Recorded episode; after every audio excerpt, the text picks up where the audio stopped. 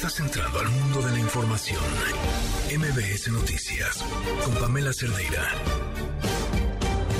A ver, los datos son estos. Hay 83 mil policías en la Ciudad de México, pero el 31% está directamente en tareas de seguridad pública. O sea, son 26 mil elementos en la Ciudad de México que tiene la ciudad con más policías que hay en este país. Eh, y es a lo que uno pues le achacan un poco el tema de seguridad porque tiene muchos policías, 26 mil. Es casi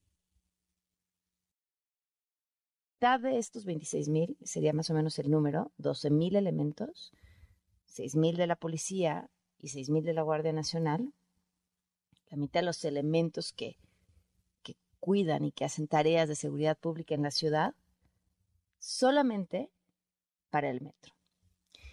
Y llama la atención una cosa que a mí me parece, eh, bueno, no, son dos que creo que son preocupantes. Uno, todo lo que implica tener a la Guardia Nacional ahí. ¿Qué implica salir a decir queremos a la Guardia Nacional, pero, pero no van a estar armados, pero van a ayudar a que la gente esté segura, pero tus problemas de seguridad parecerían mucho más relacionados con un asunto de mantenimiento que con cualquier otra cosa, señalan una incapacidad de voltear a ver cuál es.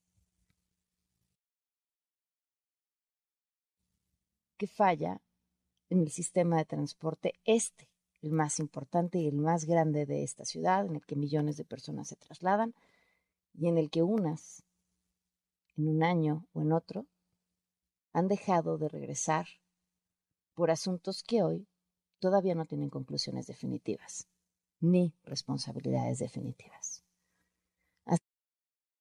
ayúdame, pongamos a la Guardia Nacional y que nos arregle todos nuestros problemas, los que sean, los que hagan falta. Cuando alguien es bueno para todo, es bueno para nada. Soy Pamela Cerdeira, comenzamos.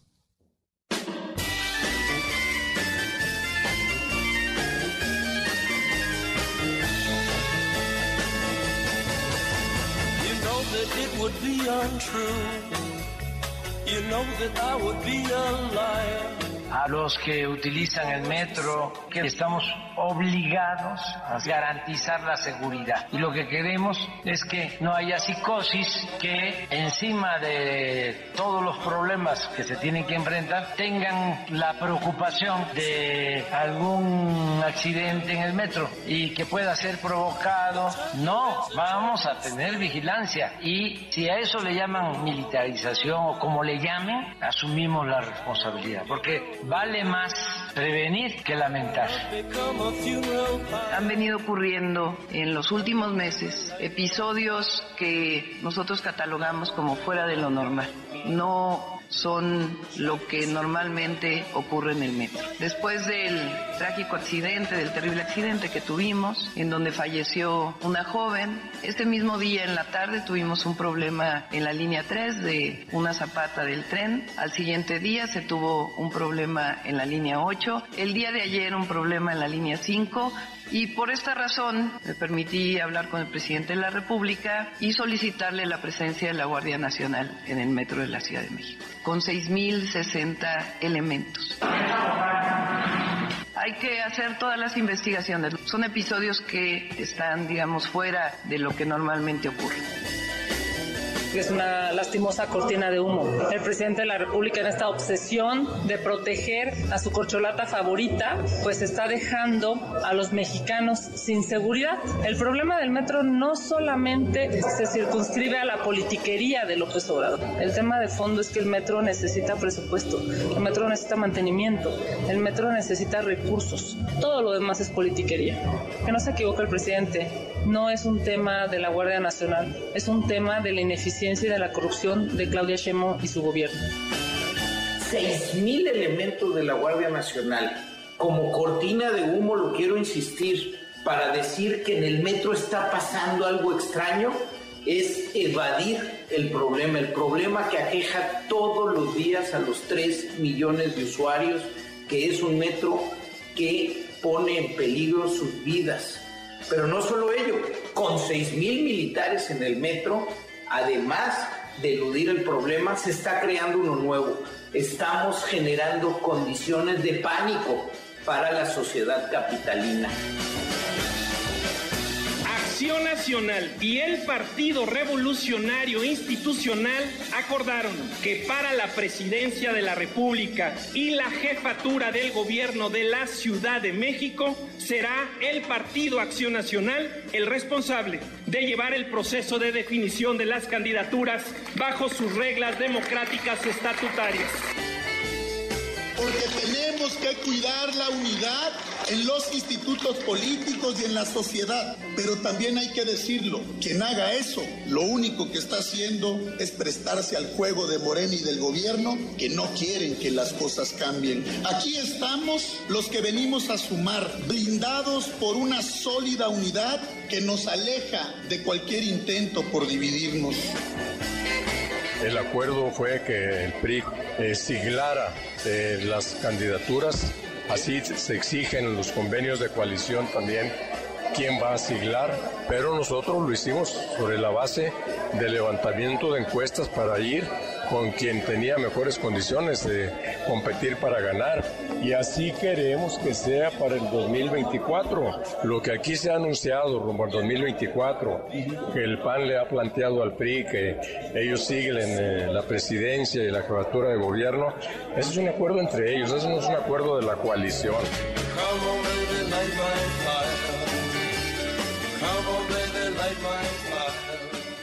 Buenas noches, bienvenidos a MBS Noticias. Gracias por acompañarnos en este frío jueves 12 de enero del 2023. Soy Pamela Cerdeira, el teléfono en cabina 5166125, el número de WhatsApp 5533329585, Twitter, Facebook, Instagram, TikTok, me encuentran como Pam Cerdeira. ¿Qué tal les cayó la noticia de la Guardia Nacional en el metro? Eh, yo estoy segura que muchos sí la veían venir. A mí me, me tomó por completo por sorpresa. Y, vaya, y, no que la Guardia Nacional no se esté usando para absolutamente eh, todo. Lo que no se pueda resolver es también sí, pues sí, una señal de falta de control. Eh, pero también me parece un guiño a la idea de decir eh, es un sabotaje. me parece que al gobierno de la ciudad tener a la Guardia Nacional le da también una especie de control sobre otros temas eh, armada o no, ¿eh? que, por cierto dice Claudia Sheinbaum no va a estar armada, entonces bueno, sería interesante ver, bueno, entonces, ¿qué va a hacer? Este, vamos a estar platicando más adelante sobre este tema, es importante, muchos temas, muchos temas, pero antes de esto, Luis, en la línea, Luis Octavio Ochoa, jefe de información de este espacio, ¿cómo estás, Luis? Buenas noches. Hola, ¿qué tal, Pam? ¿Cómo estás? Buenas noches, buenas noches al auditorio. Pues esto que estamos escuchando, Pam, al fondo es un clásico, Light My Fire, que sale del disco debut de los Doors. Bien conocida esta canción, ubicada por el icónico arreglo de, del tecladista que escuchamos al, al inicio de este corte. Y déjame decirte, Pam, que la alineación de, de canciones para esta noche está titulada eh, Canciones para caerle bien a tu suegro. ¿Para caerle bien a quién? ¿A tu suegro? Para caerle bien a tu suegro. ok, ok. o a tu ex suegra. este, Ándale, no, para Shakira. Porque fíjate, tiene, tiene todas las canciones que puedes poner en presencia de, pues ya sea el padre o madre de tu pareja que sabes que va a mejorar sí o sí la opinión que tiene de ti o las expectativas y es que apenas ahí lo vas conociendo, ¿no? La música sirve para muchísimas cosas. Muy bien, me parece útil. Gracias, Luis. No, gracias, y para todo sin bronca, pues si alguien del auditorio está en esta circunstancia de querer mejorar las relaciones que tienen con esta persona, lo único que tienen que hacer es tomar una de esas canciones que van a escuchar en este espacio, ponerla casualmente mientras sueltan también un muy desinteresado comentario tipo, uff, esta canción, cómo me encanta, y listo, tan ves? un par de mezcales y todo arreglado. listo. Antes de irnos con la información, esto nos tiene Gaby Vargas. Liverpool es parte de mi vida. Presenta. No importa cómo estés, siempre puedes estar mejor. Mejor, mejor. Con Gaby Vargas.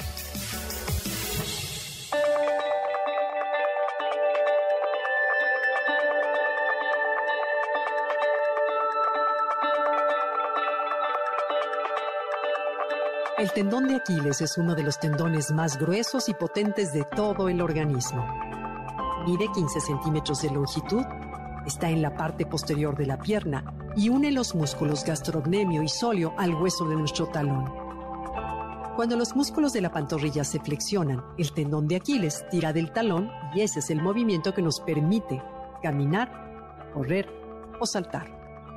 Se llama así en honor de Aquiles, personaje de la mitología griega y de su célebre debilidad en el talón.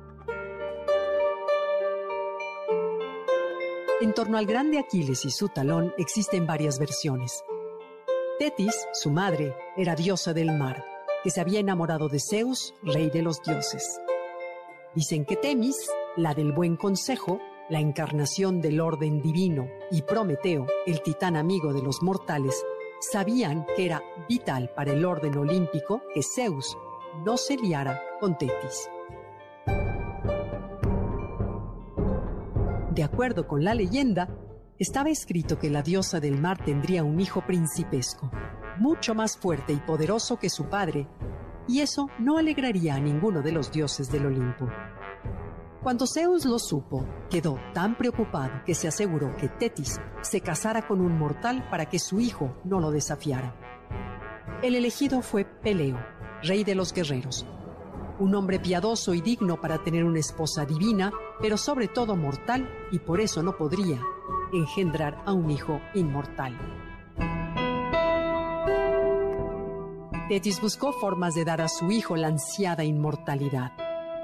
Una de las versiones dice que lo sumergió en el río Estix, ese que marcaba el límite entre el mundo de los vivos y los muertos.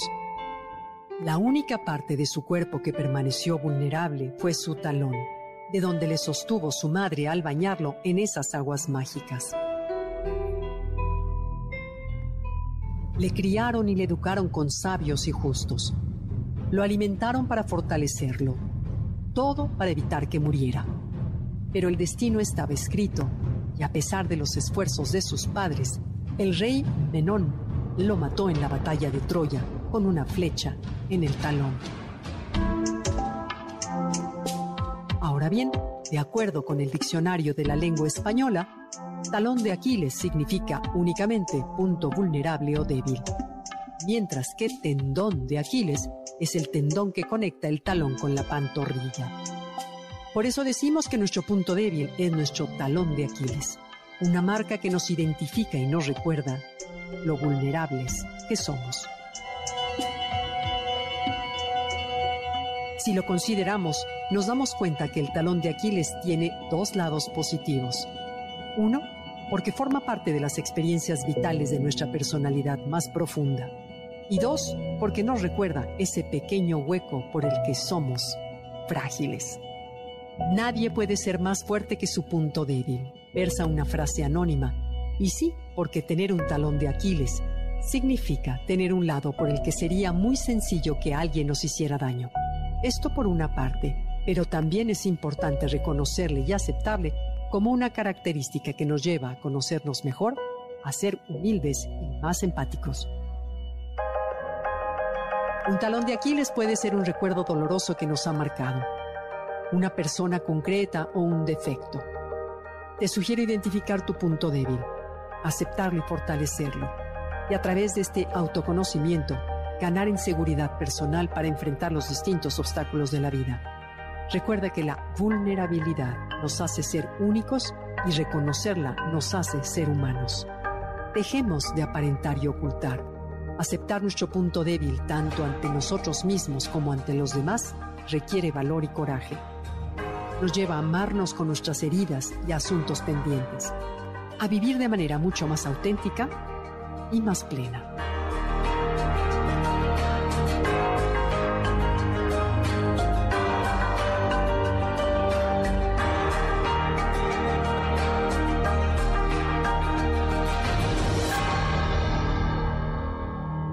Liverpool es parte de mi vida. Presentó. Mejor con Gaby Vargas. Quédate en MBS Noticias con Pamela Cerdeira. En un momento regresamos. Estás escuchando MBS Noticias con Pamela Cerdeira.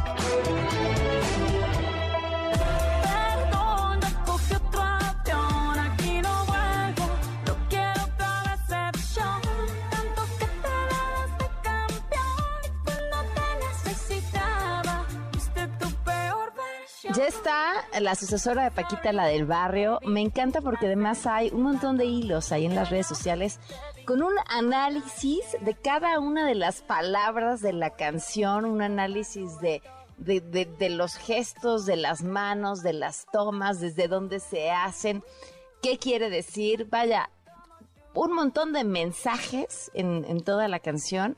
Eh, que, además pues fans de, de Shakira y fans de Piqué también identifican con mucha mayor velocidad, eh, pero tremendo éxito esta canción de Shakira, tremendo éxito.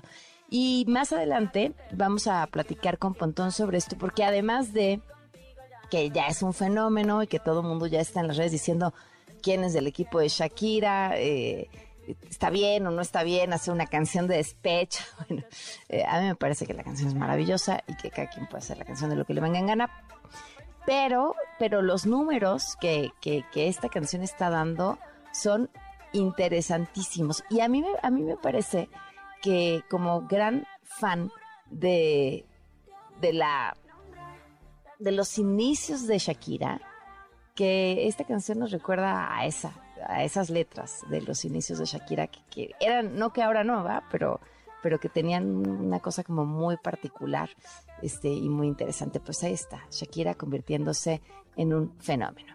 Bueno, pues en la conferencia matutina de este miércoles, Claudia Sheinbaum expresó sus sospechas por lo que consideró hechos atípicos en el metro de la Ciudad de México y anunció el despliegue de elementos de la Guardia Nacional. Escuchen. Han venido ocurriendo en los últimos meses episodios que nosotros catalogamos como fuera de lo normal. No son lo que normalmente ocurre en el metro. Después del trágico accidente, del terrible accidente que tuvimos, en donde falleció una joven, ese mismo día en la tarde tuvimos un problema en la línea 3 de una zapata del tren. Al siguiente día se tuvo un problema en la línea 8. El día de ayer un problema en la línea 5 y por esta razón me permití hablar con el presidente de la República y solicitarle la presencia de la Guardia Nacional en el metro de la Ciudad de México. Esto fue aceptado de tal manera que a partir de hoy, de las 2 de la tarde, la Guardia Nacional estará presente en las estaciones del metro y en algunas otras instalaciones con 6.060 elementos. Hay que hacer todas las investigaciones. Son episodios que están, digamos, fuera de lo que normalmente ocurre. Oigan, y justo poco antes de las 2 de la tarde arrancó el despliegue de uniformados de la Guardia Nacional adentro del metro. Adrián Jiménez está en la línea, pues con el pulso de lo que está sucediendo. Adrián, ¿cómo estás? Buenas noches. Día comenzaron a llegar a las instalaciones del metro los 6.000 efectivos de la Guardia Nacional que a partir de las 14 horas, de manera formal de este jueves, se sumaron a las labores de seguridad en este medio de transporte que a diario moviliza a prácticamente 5 millones de personas. En la estación Bellas Artes de la línea 2, pues ya están en labores estos elementos de la Guardia Nacional distribuidos en los andenes tres de ellos, tres elementos nada más, que junto a uniformados de la Policía Bancaria e Industrial vigilan el arribo y descenso de usuarios en los trenes. Entre los pasajeros, la presencia de las Fuerzas Armadas causó sorpresa, curiosidad, fueron observados con asombro y también generó opiniones divididas entre los pasajeros del metro sobre pues su presencia. Al respecto, el señor Alfredo, usuario habitual de la línea 2, refirió eh, que a la jefa de gobierno, Claudia Sheinbaum, se le fue de las manos la administración del metro y que los episodios fuera de lo normal, como los llama ella, eh, pues que han afectado a estos usuarios son constantes debido al deterioro por el abandono y la falta de recursos para este transporte. Vamos el metro está muy deteriorado, la ponchadura de las llantas es frecuente, entonces, no sé, hace falta más recursos económicos para el metro, ¿no? Y no creo que lo que diga Claudia sea correcto, ¿no? Yo creo que se le escapó de las manos esto, no tuvo cuidado y ya se le reventó, y bueno, qué bueno que ya ocurra ahorita eso, ¿no? Ya no queremos más entonces. Asimismo, otro pasajero que prefirió omitir su nombre dijo que es positiva la llegada de la Guardia Nacional, pero dijo debe haber mucha inteligencia pues eh, consideró que el sindicato del sistema de transporte colectivo tiene diferencias con la jefa de gobierno. Así lo dijo. Pero con inteligencia, porque todo está dentro del sindicato. El sindicato que tiene 45 años ahí, el Espino y toda la banda, y son los que manejan todo. y están contra la Sheyman, eso es verdad.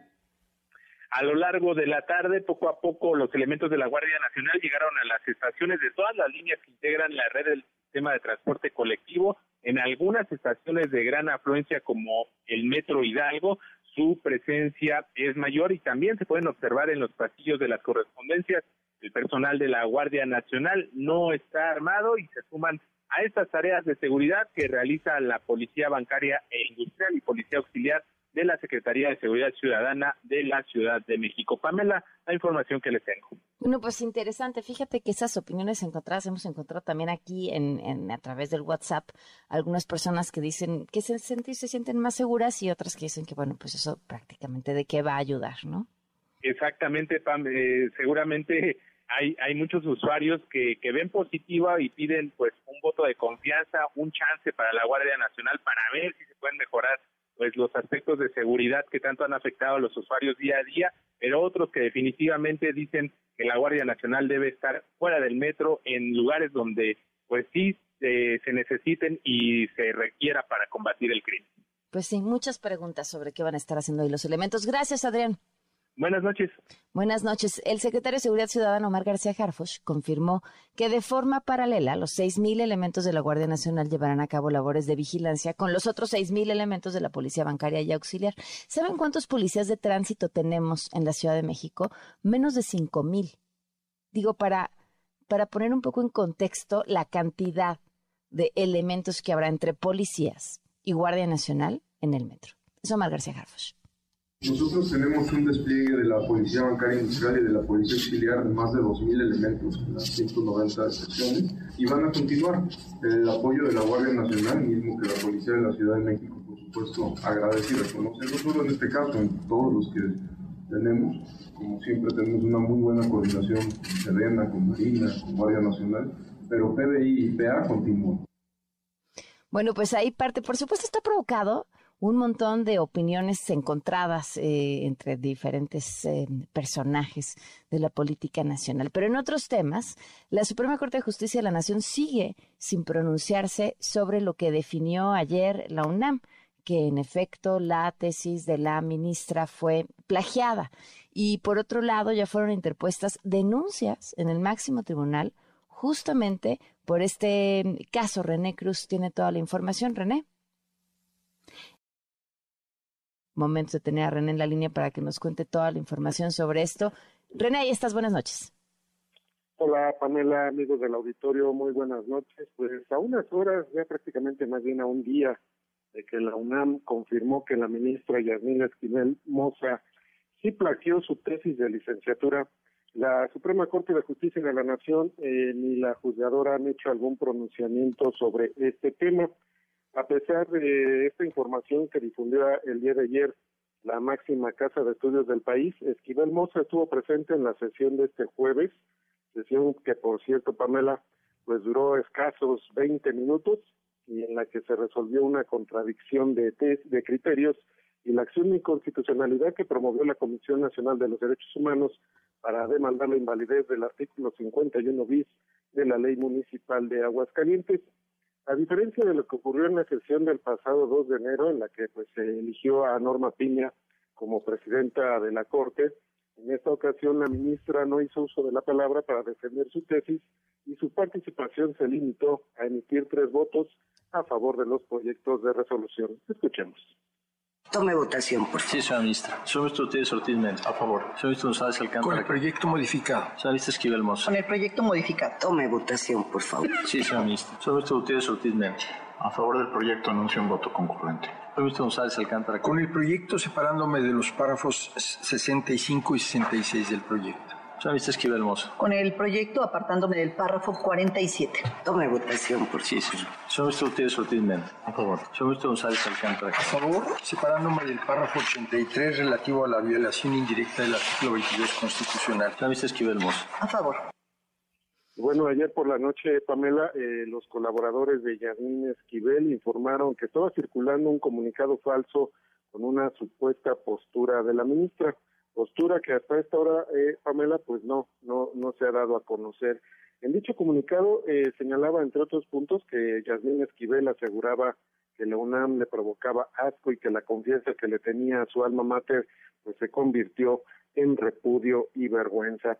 Y en este contexto, Pamela, también comentarte que Miguel Alfonso Mesa, estudiante de Derecho en el Instituto Tecnológico Autónomo de México, pues acudió este jueves a la Suprema Corte para ratificar esta denuncia administrativa en contra de Yasmín Esquivel por el plagio de su tesis de licenciatura. En entrevista, el también asesor en litigio estratégico sostuvo que una persona que presenta declaraciones falsas pues no puede ocupar un lugar en el máximo tribunal del país. Escuchemos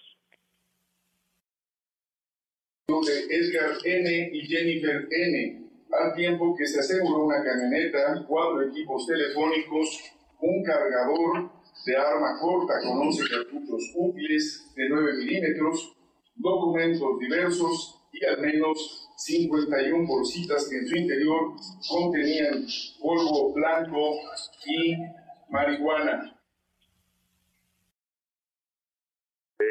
Ulises Lara, el vocero de la Fiscalía. Sí, perdón. Era el audio de ayer. Ajá. Y comentaste, bueno, que Alfonso Mesa confía en que la presidenta de la Corte, Norma Piña, pues resuelva sobre esta procedencia de la denuncia para que la Unidad General de Investigación de Responsabilidades Administrativas inicie la investigación y en caso de acreditarse alguna falta, retorne el expediente al Pleno para que resuelva lo conducente. A decir del estudiante de Litón Pamela, pues en caso de que se acredite esta falta, pues eh, podría haber sanciones que podrían eh, ir desde la amonestación, la destitución del cargo, inhabilitación o suspensión. Pamela, el reporte que tengo. Muchísimas gracias. Perdón por lo del audio. ¿eh? Vamos a pedir que nos traigan a la Guardia Nacional para resolverlo. No te preocupes, Pamela. Buenas noches. Buenas noches. 7 con 32 si queremos un metro seguro y la Guardia Nacional está para ayudar en las tareas de seguridad, pues entonces la Guardia Nacional en el metro será el metro más seguro. Quédate en MBS Noticias con Pamela Cerdeira. En un momento regresamos. Estás escuchando MBS Noticias con Pamela Cerdeira.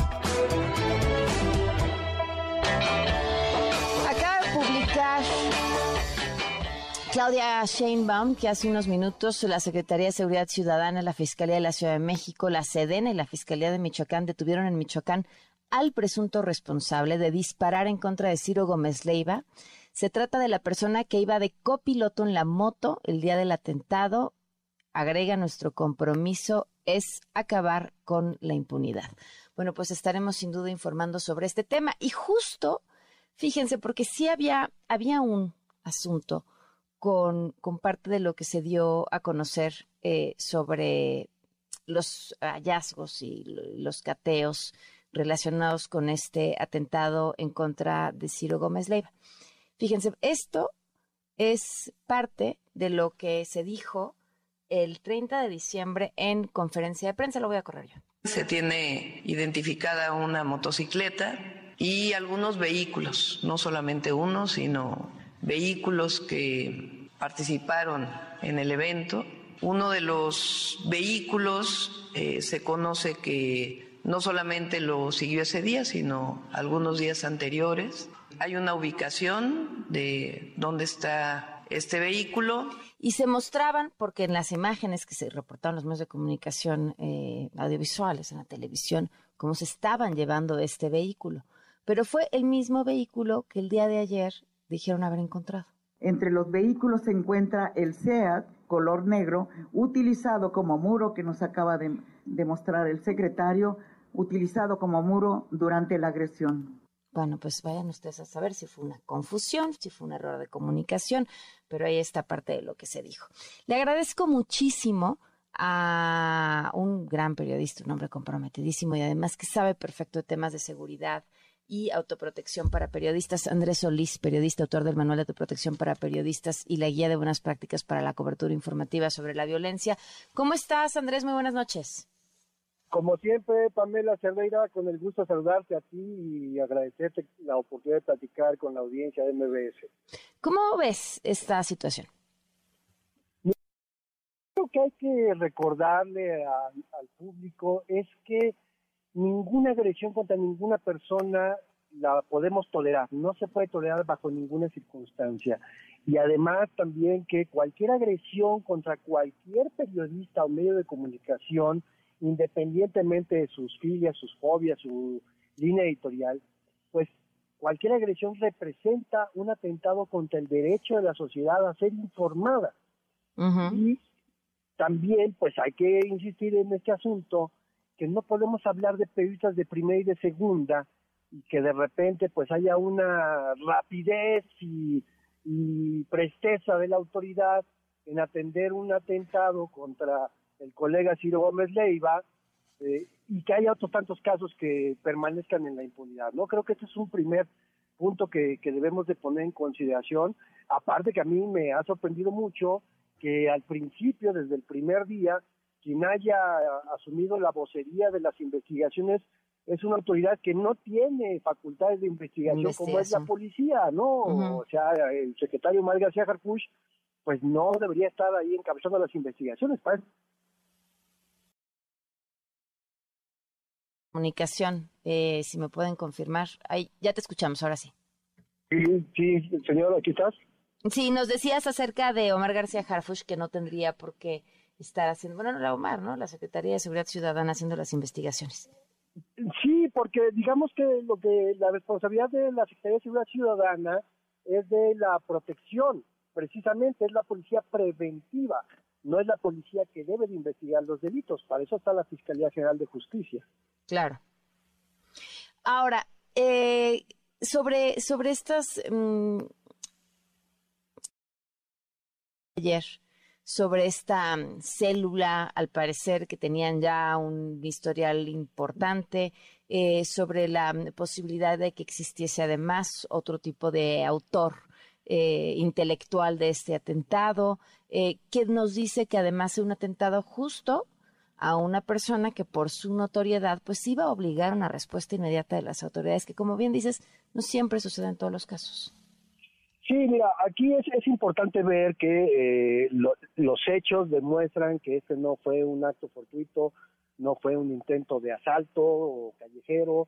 Eh, es claro que el periodista Ciro Gómez Leiva era el objetivo a, abatir. El, iban, a ver, ¿es, ¿eso era el objetivo a abatir? Porque si eran profesionales, como se les catalogó al principio y como me parece que tampoco se les dejó de describir el día de ayer, pues el saber que traía un auto blindado era algo que tendrían que haber tenido identificado.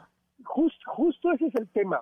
Y, por eso quería yo empezar con un poco de sarcasmo, ¿no? De, que era un objetivo a batir, porque cuando alguien pretende asesinar a una persona y hay un seguimiento y hay un, una labor de inteligencia, porque la inteligencia no nada más se da desde la autoridad, los grupos criminales también tienen sus propios sistemas de inteligencia y seguimiento. A veces más avanzados. Claro, entonces es más fácil atentar contra la vida de una persona cuando está en su punto más vulnerable, es decir, cuando está fuera de un vehículo, cuando está fuera de un domicilio, cuando está en la vía pública. Y era de suponer que por el alto perfil de un personaje como Ciro, pues iba a bordo de un vehículo blindado. Entonces, eh, el operativo o no estuvo bien planificado o no estuvo bien este, estudiado.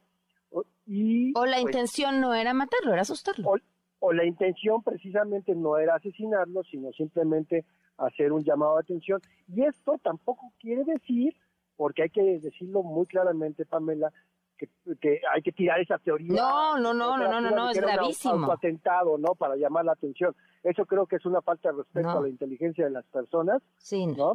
Eh, eh, más bien, pues, eh, hay muchos casos de atentados contra periodistas que no, no van con la intención de asesinar a nadie, sino simplemente llamar la atención, generar miedo, una alerta cualquiera. Y si ya hay autores materiales y que aceptaron haber recibido un pago de 400 mil pesos, eso significa entonces que hay un autor intelectual o autores intelectuales que la autoridad todavía no nos ha aclarado quiénes son, porque en el interrogatorio, pues si tú le preguntas a alguien cuánto, cuánto te pagaron tanto, quién te pagó, pues ni modo que no respondan, ¿no? Híjole, pues ahí viene la parte más complicada de esta investigación, sin duda, y la parte más complicada para las autoridades. Sí, que la autoridad está haciendo lo que le corresponde, no es algo que le tengamos que aplaudir, que bueno que estén cumpliendo con esa responsabilidad, insisto, deberían de hacerlo siempre en todos los casos, pero también ah, hay una parte importante que hay que volver a revisar esos protocolos de seguridad para periodistas, hay que volver a analizar a los alcances de los mecanismos de protección, de las mm. garantías que se debe de brindar al ejercicio profesional del periodismo y que somos periodistas las 24 horas del día, no solamente cuando estamos en una jornada laboral o, al frente de un noticiario. Eh, salimos del espacio y seguimos siendo periodistas, ¿no? Entonces no quiere decir que porque ya no, eh, entre comillas, ya no estamos trabajando, ya no merecemos la protección del Estado.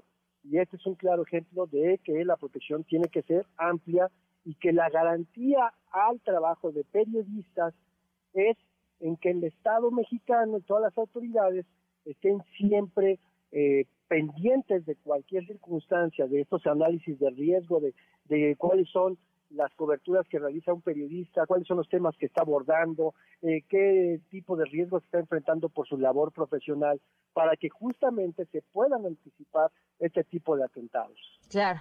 Pues Andrés, muchísimas gracias por habernos acompañado. Como siempre, Pamela, un gusto saludarte y platicar con tu audiencia. Buenas noches, son las 7:45. Economía para todos, con Sofía Ramírez. Sofía, el peso, a todo lo que da, ¿cómo estás? Bien, Sam, muchas gracias por la pregunta, porque de eso traíamos ganas de platicar. Fíjate que el, el peso nos ha sorprendido muchísimo a propios y extraños en la medida en la que se ha movido pues como, como nadie lo esperaba, ¿no? Y obviamente, pues no es casualidad, creo que es una suma muy clara de factores que pues hemos tenido eh, la capacidad de irle dando seguimiento a lo largo de estos meses, Tam. Entre otros, sin duda, creo que el principal, y es una razón muy intuitiva, es están entrando más dólares a nuestra economía, mm. así, tal cual. ¿De dónde están entrando, Pam? Pues de las remesas, tenemos unos incrementos durísimos en, en las remesas, ciertamente en la medida en la que el peso eh, gana fuerza, pues obviamente entran menos dólares porque pues el peso es más caro y entonces con los mismos dólares se compran menos pesos, pero pues eh, prácticamente lo que vimos hasta más o menos octubre, que es cuando tuvimos el último pico histórico con más de 5.300 millones de dólares solo en el mes de octubre, eh, en remesas, bueno, pues vimos... O sea, eh, los menos beneficiados, Sofía, de esto son quienes están recibiendo las remesas. Claro, claro, quienes reciben las remesas son quienes están eh, beneficiando menos, pero también fíjate que hay otro elemento muy importante, Pam. La entrada de dólares también es por las exportaciones. Dice que suena así como súper lejano y la gente que nos escucha y quiere regresar a su casa después del trabajo este jueves 12 de enero, dicen, ay, a mí me da igual las exportaciones. Pues no, fíjate que eh, Ciudad de México es uno de los estados donde más empresas están registradas, entidades federativas, y por lo tanto pareciera que exportamos mucho. No es que estemos enviando nosotros manufacturas al exterior, pero todas las eh, cadenas de suministro están de una u otra manera, o muchas de las cadenas de suministro están vinculadas a los centros financieros, Ciudad de México es uno de ellos, y por lo tanto es muy probable que el empleo de muchas de las personas que nos están escuchando ahorita estén vinculados a las exportaciones. Entonces, un peso fuerte, pues ciertamente es derivado de la entrada de dólares por remesas, por exportaciones, por otras cosas, pero también si el peso se fortalece mucho, exportar, más bien comprarle a México desde el exterior, pues también se vuelve más caro. Entonces creo que eso es algo que hay que tener muy claro, no es que sea bueno o malo que el peso sea más fuerte o menos fuerte, simplemente, bueno, pues como todo, hay consecuencias, causas, y hay consecuencias y bueno, pues el hecho de que las pero, pero, sí mejor que esté fuerte que no, ¿no? Siempre. No, bueno, claramente queremos un peso que no esté depreciándose como en los años 80, como en los años 90. Pero también hay que recordar que hemos construido un banco central desde entonces, Tan, que nos ha permitido justamente tener una política monetaria autónoma que uno, no le dé los dólares que entran al gobierno para que pague la deuda. Dos, que no esté viendo si el gobierno quiere gastar más o menos y entonces hacer que la inflación vaya pululando por ahí, no. El gobierno, el rol del Banco Central ha sido mantener el poder adquisitivo de la moneda y lo está haciendo bien. Ahora, si hay un tipo de cambio demasiado fuerte, pues obviamente va a haber estas personas que ganan y estas personas que pierden. ¿Quiénes ganan? Bueno, pues si tienes una deuda en dólares, ¿no? Eh, la deuda, hay un pedazo más o menos como el 15-20% de la deuda externa o de la deuda, digamos, soberana del país, como país, eh, está en dólares. Entonces, obviamente, eso pues, se hace más barato. Eh, hay una parte que también, pues si tú tienes algún crédito en dólares o algún viaje en, en, puerta, pues te va a salir un poco más barato. Pero en resumen, tenemos que tener muy claro que la tasa de interés que pagamos como economía para que más dólares entren en nuestra economía y seamos una economía atractiva para invertir en términos financieros, también es una tasa de interés que, bueno, pues obviamente eh, está sujeta a la autonomía del banco y que se va a mover en la medida en la que la inflación sube o baja. Ahora, la noticia de estabilidad es la siguiente. Es muy probable que la eh, solidez del peso se mantenga a pesar de que ya no haya más inflación en Estados Unidos. ¿Tú te acuerdas? Hasta hace poquitos meses les decía yo, cada vez que había un mal dato de inflación en Estados Unidos, el peso se, hacía más fuerte, se apreciaba. Y era porque se esperaba que la tasa de interés en Estados Unidos subiera y pues el Banco de México también subiera la tasa de interés y entonces los capitales, digamos, se jalaran hacia México. Ahorita ya la razón parece ser otra. Ahorita ya es más bien en Estados Unidos el dato que conocimos hoy de inflación estuvo muy en línea con lo que esperaba el mercado, por debajo de los meses previos y por lo tanto ya no se van a hacer medidas tan estrictas de política monetaria, no tan restrictivas, digamos, y por lo tanto también vemos que ya no va a haber un riesgo de recesión en Estados Unidos tan grande y por lo tanto la economía mexicana va a poder seguir disfrutando pues justamente del crecimiento de la economía norteamericana, que es la que pues alimenta las exportaciones, que te digo que en el en la comparación anual de enero a noviembre del año pasado, pues crecieron casi 20% respecto al mismo periodo del año previo. Entonces creo que eh, parece ser algo que es sorprendente, pero no, se necesitan instituciones fuertes, eh, bancos centrales autónomos y bueno, pues mucha suerte para tener un peso fuerte que bueno, sin duda nos da estabilidad macroeconómica. Sí, claro, y lo celebramos. Muy bien, Sofía. ¿Algo más? Algo más, claro que sí, Pam. Fíjate que el cierre del año pasado, pues se antoja eh, ralentizado un poquito. Habíamos hablado de cómo el tercer trimestre, los datos del tercer trimestre en términos de empleo habían cerrado muy bien y teníamos más empleo formal, pero también teníamos más pobreza laboral, lo cual preocupaba porque pues, quería decir que más empleo formal, aunque es en promedio mejor pagado que el empleo informal, pues finalmente eh, el hecho de que hubiera tanto encarecimiento de los enseres de primera necesidad, es decir, de comida y de pues eh, cosas que necesitamos para lavarnos, ¿no? Jabón y demás, pues obviamente eh, eso hace que el poder adquisitivo de las familias caiga. Entonces, si bien tenemos un peso fuerte, pues tenemos del otro lado eh, menos remesas y tenemos menos capacidad de comprar las mismas cosas con la misma cantidad de dinero. Bueno, al cierre del año pasado, lo que estamos viendo, y obviamente eso impacta el, la apertura de este año, es en diciembre, el saldo neto de la pérdida de empleo formal es importante, más de 345 mil empleos que se, se pierden, no porque haya más eh, pérdida de empleo, digamos, no porque se corra a más gente, sino porque hay menos contrataciones que en otros meses en promedio. Eso lo hemos platicado año con año tú y yo, Pam, aquí con el auditorio. Pero el otro eh, tema es que, dado que la inflación en alimentos también, eh, con el dato de diciembre, sigue estando arriba del 12%, pues obviamente entre eso, la ralentización económica, porque la actividad industrial hemos visto también cómo se ralentiza, pues eh, nos pone el spotlight, nos pone las luces sobre la importancia de tener mucha claridad que la pobreza laboral puede seguir aumentando, pero en el mejor de los casos no va a disminuir. Y esto es, por supuesto, un escándalo, porque estamos hablando que son más de 50 millones de personas en México que con el ingreso laboral de su familia no están pudiendo comprar suficiente comida para todos los integrantes del hogar. Y aunque es posible que no pasen necesariamente hambre porque hay remesas, porque hay programas sociales, pues una sociedad tiene que poder proveerle a todo el mundo con las oportunidades para que haya movilidad social y cada quien se procure un mejor entorno con el esfuerzo de su propio trabajo. Entonces, creo que eh, no podemos perder de vista que la pobreza laboral es algo que acecha los bolsillos de las familias, el bienestar va de por medio y obviamente eh, no parece que estemos poniendo suficiente atención en ello.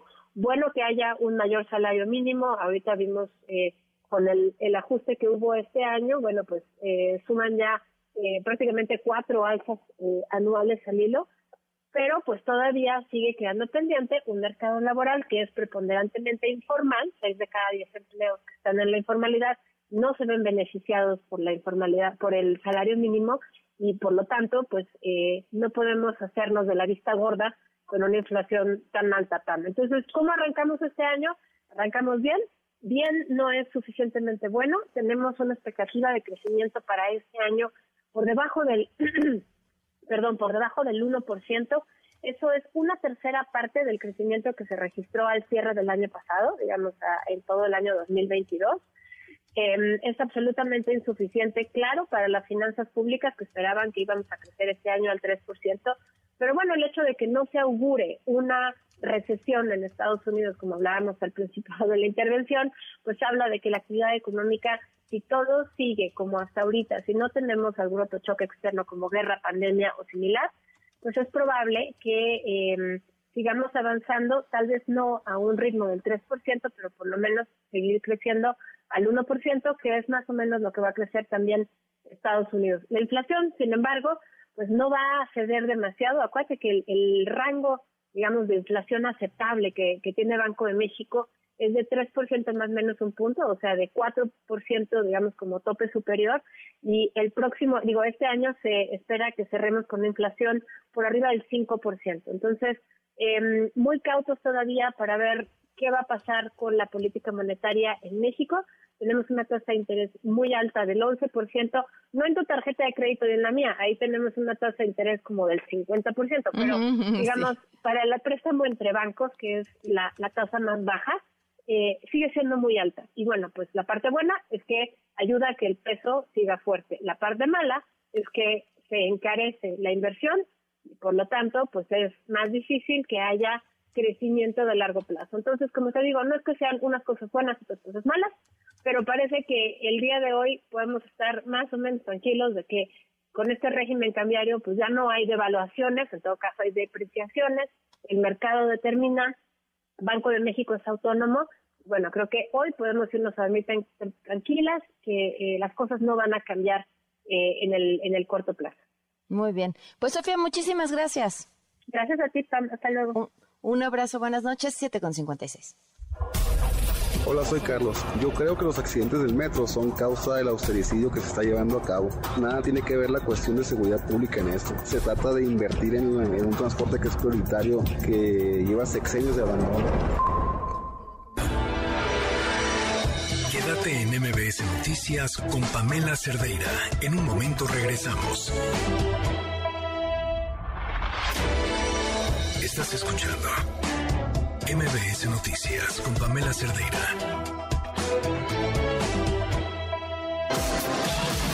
Lo último sobre tecnología con José Antonio Pontón.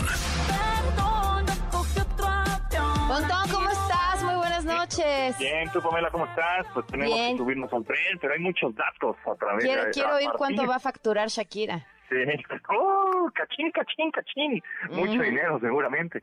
Este, pero hay muchos datos acerca de, de, bueno, pues de esta polémica canción, por supuesto, y de que está dando de qué hablar por todos lados, ¿no? Pero yo les, les vamos a hablar de datos acerca de YouTube. eh, bueno, ya sabemos que este productor argentino, Bizarrap, se estrenó el día de ayer a las 6 de la tarde de México, esta Music Session 53, que es la canción de Shakira, ¿no? Eh, con eh, y en 24 horas, bueno, la colaboración en menos de 24 horas se ha convertido en tendencia en YouTube en 20 países, por supuesto, ¿no? México, Argentina, Colombia, El Salvador, Guatemala, todos, 20 países. Y hasta ahorita ya tiene, está en tendencia número uno en, México y tiene 54 millones de, de reproducciones. Pero bueno, dentro de YouTube, las búsquedas relacionadas al nuevo tema en el número uno, o sea, la gente busca estos términos. Claramente Shakira. O sea, pensando en que igual la, canción se llama Claramente, ¿no? Claramente Shakira, así tal cual. En el número dos, buscan en YouTube qué y su nueva novia. en el número tres, los términos que más se buscan este, en México es letra, Shakira, Bizarrap, Music Station Volumen 52. ¿no? Todo eso. Y en el número cuatro es nueva canción de Shakira. Después, la artista colombiana, esta Shakira, bueno, cuenta con cuatro millones y medio, cuatro, perdón, cuatro mil millones y medio de reproducciones en el último año en su canal, ¿no?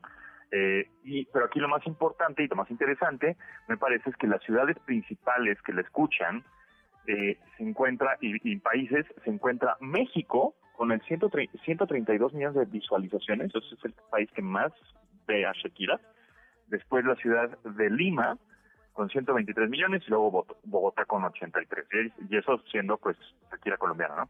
Luego los principales países que escuchan a Shakira en los últimos en el último año, en los últimos 12 meses, el número 5 está Perú, Número 4 está Colombia, en el 3 está Argentina, en el 2 está Estados Unidos y en el 1 está México. Es el país principal que ha escuchado Shakira en los últimos dos meses. Okay. Y, pues, y en el top de canciones de Shakira en YouTube, también en el último año, en el número 5 está esta Black Eyed Peas y David Guetta y Shakira, Don't You Worry. Después en el 4 está Shakira con Osuna, con la de Monotonía. En el 3 está Shakira con Hips Don't Lie en este en 4K. Yo sé, ya sé por qué lo ven en 4K.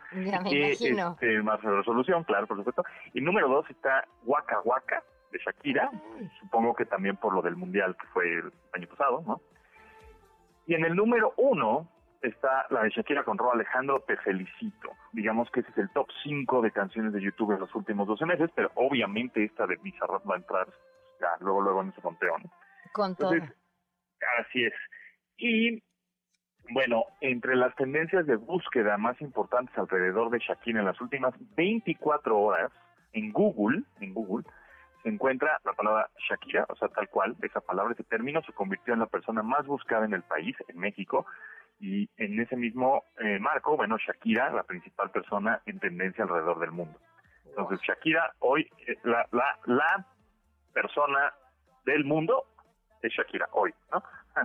Y en el top 5 de preguntas en tendencias, eh, ahí en, eh, consultadas en México, eh, son todas sobre Piqué y su nueva pareja. O sea, la principal pregunta en México durante las últimas 24 horas en Google fue ¿cómo se llama la novia de Piqué?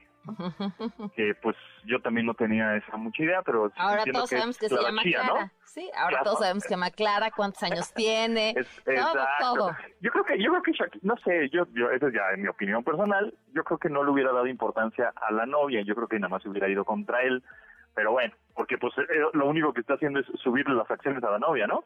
Exacto. Es como cuando o la competencia, no sé, una marca de tecnología, si Apple habla de Microsoft en su este, con- conferencia, pues automáticamente suben sus acciones. Pero bueno, yo no lo hubiera hecho, pero pues, había cada quien, ¿verdad? Este, la principal canción en tendencia en México es justamente esta, Bizarrap, que, que pues no tiene nombre, en realidad se llama Music Session 53, de Shakira y Bizarrap, así se llama. O sea, como que no tiene un nombre. Y tal cual, ¿no? Las personas que están buscando a Shakira también han hecho consultas de Twigo, que es el, el cochecito de Renault, y Casio, Casio, eh, pues estos relojes, ¿no?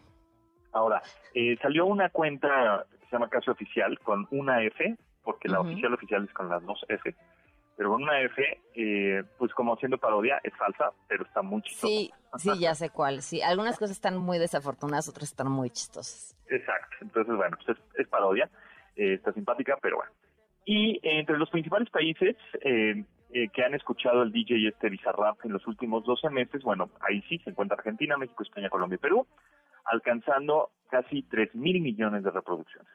Y también Bizarrap, bueno, pues se ha colocado en el top de canciones sí. en México con Quevedo, Bizarrap Music Sessions, eh, por ejemplo está ahí Paulo Londra, Tiago, eh, Residente, que también ahí le hizo una sesión, y Villano Antillano. Esos digamos que son las el top 5 también de las rolas que tiene ahí Bizarrap en su en su canal de YouTube. Muy bien, Pontón, pues muy buenos datos. Muchísimas gracias. Gracias a ti, Pamela. Y nada más para terminar, pues Bizarrap tiene casi eh, 17.5 millones de suscriptores en su canal. Y si, bueno, pues si lo mon- monetiza, pues si se- solo de YouTube se está metiendo un barote. Sí, pues sí, cómo no. No, no, no, no, no, pues qué datos. De verdad, muchísimas gracias. Gracias a ti, Pamela, que nos vemos. Buenas noches. Y pues sí, habla, habla de eso, de la música que nos gusta, de cómo nos encanta enterarnos de la vida privada de los demás y cómo pues ese, ese sabor a venganza lo disfrutamos también todos. Vamos a una pausa y volvemos. Me parece perfecto que pongan la Guardia Nacional, siempre y cuando digan la verdad. No hay sabotajes, que hay mal estado de las vías, pésimo sistema de alimentación de electricidad y deplorable estado de las escaleras, los pasillos, todo.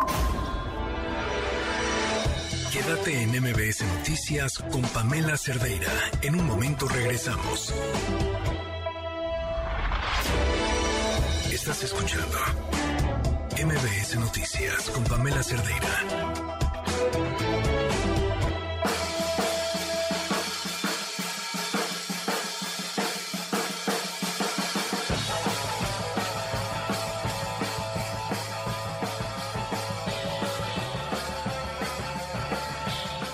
Seguimos en MBS Noticias y arrancamos con esto que les comentábamos hace unos minutos, lo que anunció a través de sus redes sociales Claudia Sheinbaum sobre la detención del el presunto responsable del ataque directo en contra de Ciro Gómez Leiva. Adrián Jiménez, te escuchamos. Buenas noches. ¿Qué tal? Buenas noches, Pamela Auditorio. Así es, este sujeto que le disparó al periodista Ciro Gómez Leiva ya fue detenido en Michoacán, así lo informó la jefa de gobierno Claudia Sheinbaum. A través de sus redes sociales, la mandataria capitalina refirió que se trata del sujeto que viajaba como copiloto el día del ataque eh, perpetrado el pasado 15 de diciembre. Dijo que en esta detención participaron personal de la Secretaría de Seguridad Ciudadana, Fiscalía Capitalina, así como del Ejército y de la Fiscalía Michoacana. Chema Pardo reiteró que el compromiso es terminar con la impunidad. Estamos eh, en espera de que el gobierno capitalino pues emita más información sobre este detenido, si es que ya eh, es trasladado a la Ciudad de México o si aún permanece en territorio michoacano. Hay que recordar que ayer la jefa del Ejecutivo local, a pocos días pues ya de que se cumpla un mes de este ataque, anunció la detención de los autores materiales del atentado contra el periodista Ciro Gómez Leiva en este operativo realizado por la madrugada por elementos de la Secretaría de Seguridad Ciudadana, de la Fiscalía Capitalina, con el apoyo del Centro Nacional de Inteligencia. Estos sujetos pertenecen eh, a una célula delictiva con operaciones en la Ciudad de México y Estado de México y permanecen en la Fiscalía de Asuntos Relevantes. Hay que eh, esperar a ver si en unos minutos más la, el gobierno de la Ciudad de México emite alguna otra información sobre el estatus que tiene este individuo que fue detenido en Michoacán, Pamela. Así es, muchísimas gracias Adrián por la información. Buenas noches. Y desde Michoacán, justamente donde se concretó esta detención, vamos con Marco Antonio Duarte. Marco Antonio, ¿qué tal? Buenas noches. Hola, ¿qué tal Pamela? Te saludo con mucho gusto, al igual que a nuestro apreciado auditorio y te informo que en estos momentos la Fiscalía General del Estado de Michoacán traslada a la ciudad de Morelia a Héctor Eduardo M., un presunto sicario que disparó contra el periodista Ciro Gómez Leiva, como bien lo decía mi compañero, y te informo que de acuerdo a fuentes del gobierno de Michoacán, Héctor Eduardo M. fue detenido este día a través de un fuerte operativo desplegado en el municipio de Tangancícuaro, Michoacán. Esto es en la región Bajío de la entidad. En estos instantes, agentes especiales de la Fiscalía General del Estado, de la Guardia Civil, de la Guardia Nacional, del Ejército Mexicano y de corporaciones de la Ciudad de México participan en este operativo de traslado de Héctor Eduardo M a las instalaciones de la Fiscalía General del Estado ubicadas al poniente de la ciudad de Morelia, donde una vez que sea certificado, se prevé que esta misma noche sea trasladado a la Ciudad de México, donde será puesto a disposición de las autoridades correspondientes para continuar con estas investigaciones. Eh, te informo además que el gobernador de Michoacán, Alfredo Ramírez Bedoya, eh, se mantiene atento aquí en la entidad eh, de este operativo a través de esta importante detención de Héctor Eduardo M., quien, de quien hasta el momento se desconoce si participa o tiene algún vínculo con alguna organización criminal asentada aquí en la entidad. Pamela, esta es la información generada hasta el momento. Muchísimas gracias, Marco Antonio. Buenas noches. Seguiremos al pendiente. Muy buenas noches. Gracias. Y en el caso de mm, la Polar, este, un elemento de seguridad del lugar, el que se ve en el video cargando el cuerpo de la víctima, está prácticamente ilocalizable. Resulta que es elemento del Cuerpo de Seguridad Auxiliar del Estado de México, que se identificó a través de los videos, que es quien ayudó al jefe de seguridad a retirar el cuerpo del cliente asesinado. Y ojo a esto, que se registró esta mañana en la Prepa 2 de la un estudiante de 17 años murió al interior del plantel bajo causas que aún no se han determinado en su totalidad. Juan Carlos Alarcón tiene el reporte. Alexandra, de 17 años de edad, estudiante de la Escuela Nacional Preparatoria número 2, falleció esta mañana aparentemente por problemas de salud dentro de las instalaciones en Alcaldía Iztacalco. La dirección del plantel educativo solo permitió el paso a detectives y peritos de la Fiscalía General de Justicia Capitalina. En tanto, los estudiantes fueron obligados a salir del plantel escolar. Las primeras versiones señalan que la chica presentó problemas de salud y repentinamente desvaneció. La Universidad Nacional Autónoma de México informó que el deceso ocurrió cerca de las 7:15 de la mañana. Dijo que el médico del plantel acudió de inmediato a la emergencia, pero al llegar se percató de que la alumna ya no mostraba signos vitales. Un estudiante de la preparatoria 2 narró a MBS Noticias que no se trató de ningún hecho delictivo, sino una situación que afectó la salud de la estudiante.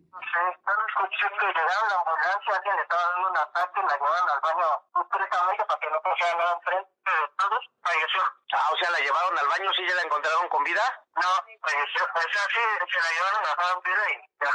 ¿A, cuál baño? ¿En qué zona? No, no, es segundo piso. Ah, segundo piso. La Universidad Nacional Autónoma de México informó de lo sucedido a la Fiscalía General de Justicia, la cual desarrolla las investigaciones pertinentes. Además, las autoridades del plantel dieron aviso del irreparable acontecimiento a los familiares de Alexandra, a quienes se les brinda asesoría jurídica. Hasta aquí la información.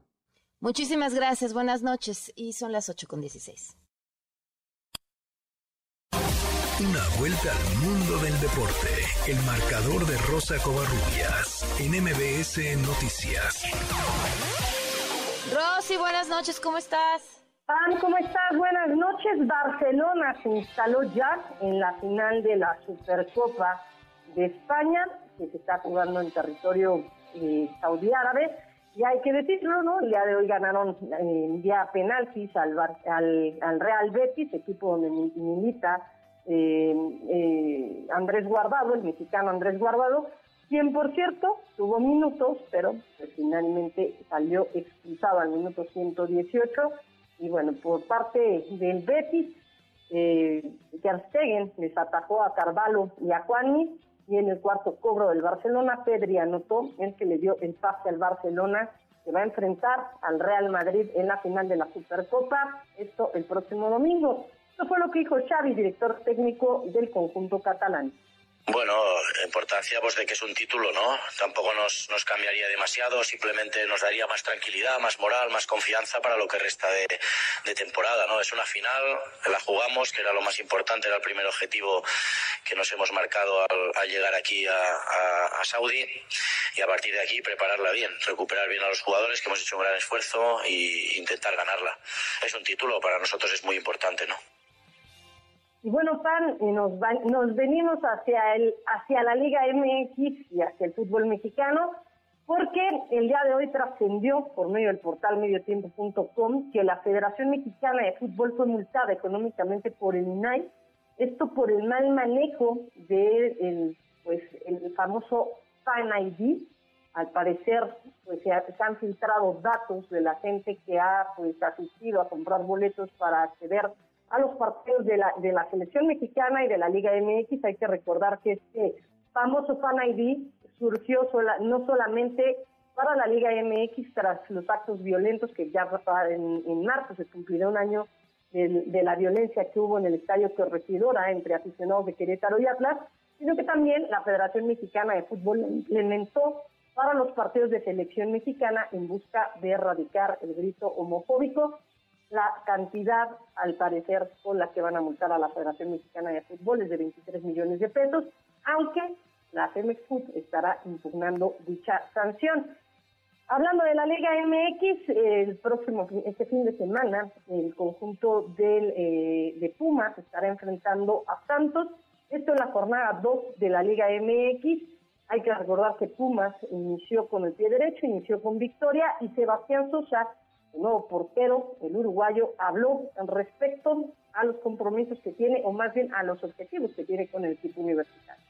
Tenemos una, una plantilla muy, muy competitiva, este, un plantel amplio de, de muy buenos jugadores y creo que, que, sí, que podemos estar a la altura de, de pelear con cualquiera en la liga, ¿no? Este, y, y, bueno, este, pensando un poco y hablando un poquito de, del rival, sí, este, lo venimos analizando en el correr de esta semana, sabemos de, del potencial que tienen ofensivamente, de la presión intensa que hacen, entonces son, eh, hay ciertos factores que tenemos que tener en cuenta. Eh, no quiero pasar por Pumas y, y, y, ser uno más o pasar inadvertido, sino que este, dejar huella en este club, en esta institución, con un campeonato este, hace tiempo que, que no se logra eso.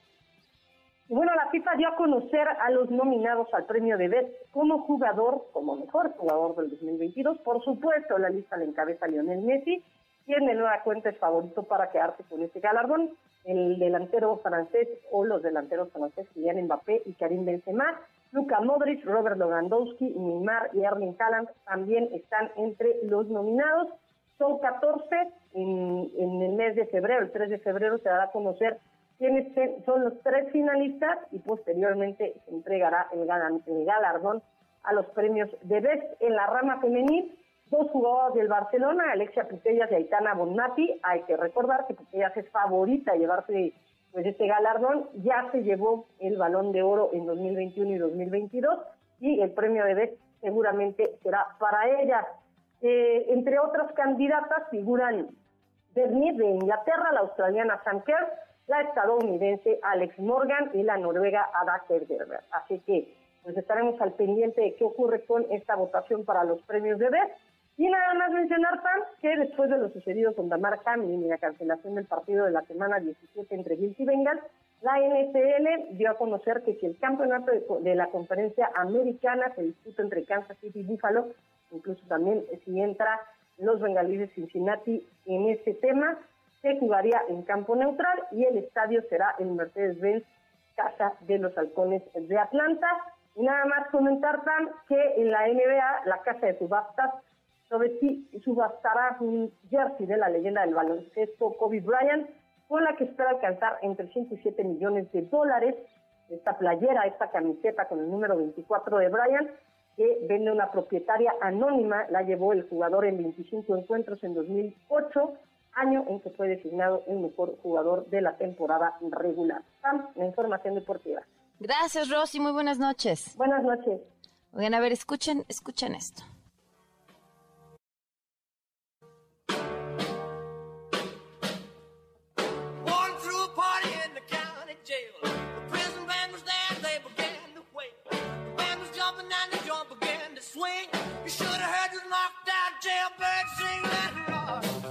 Por supuesto que estamos escuchando al rey, a Elvis Presley. Falleció Lisa Marie Presley, la única hija de Elvis y Priscilla, a los 54 años de edad en un hospital de Los Ángeles después de haber sufrido un paro cardíaco. Son las 8.22.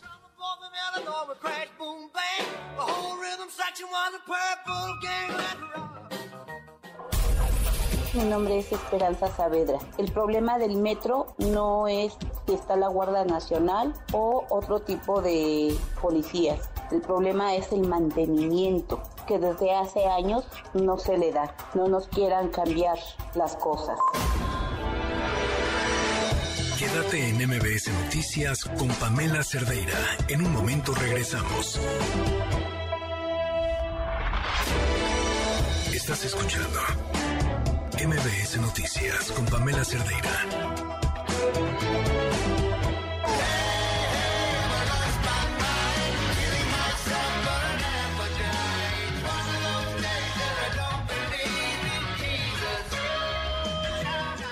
Ocho con 26 minutos, continuamos en MBS Noticias.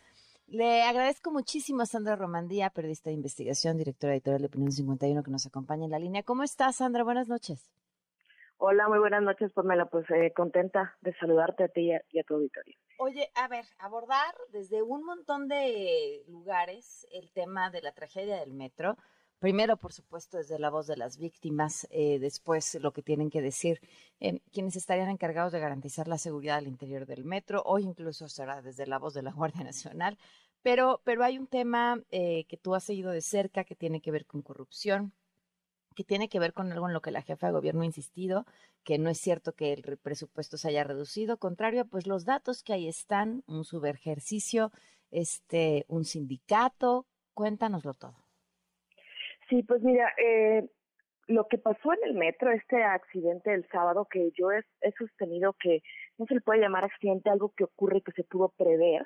¿Por qué? Porque estaba, eh, es algo que sucede en un sistema totalmente eh, podrido. El metro está, ha sido saqueado por parte de, de los directivos y sus trabajadores y el sindicato desde hace años, especialmente se hizo más fuerte esta, estos casos de corrupción desde hace dos décadas, pero es en esta administración, Pamela, en la que estamos viendo eh, pues un mayor eh, descuido y estos casos de desvíos de fondos que ya hemos documentado y publicado también en las columnas de Opinión 51 y que nos damos cuenta que a pesar de que el dinero que se le ha destinado al metro desde que entró Claudia Sheinbaum ha sido menor, incluso el ejercido, este eh, se, se, ha utilizado para hacer compras a empresas fantasma, a este a, pequeños talleres que rehacen piezas eh, viejas y las venden a precio de nuevas, a, a, compras a compañías que venden artículos que no eran necesarios, según nos explican los empleados.